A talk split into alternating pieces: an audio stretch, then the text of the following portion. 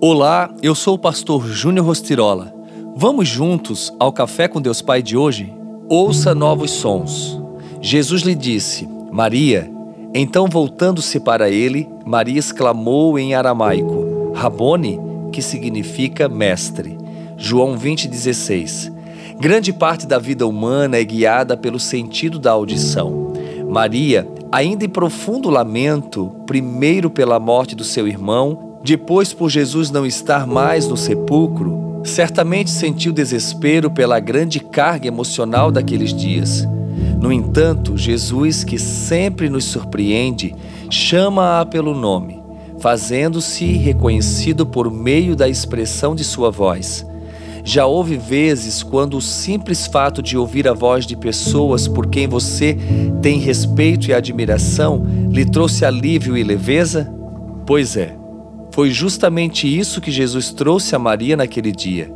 E claro, em se tratando de Jesus, a esperança renasceu em seu coração, como um raio que corta de uma a outra extremidade do céu. Que voz tem comandado a sua vida?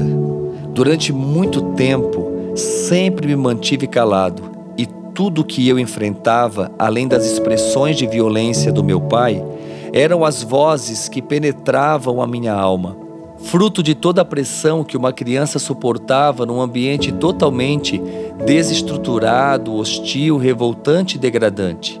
Mas havia uma voz que sempre se sobressaía às demais e que nem sempre era emitida pelo som que sai da boca, o colo da minha mãe.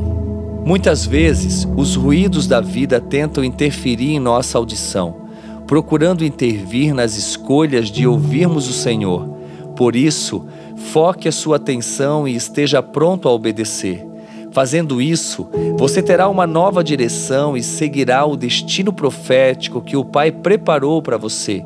E a frase do dia diz: Aquilo que eu ouço tem impacto direto na direção que dou a minha vida.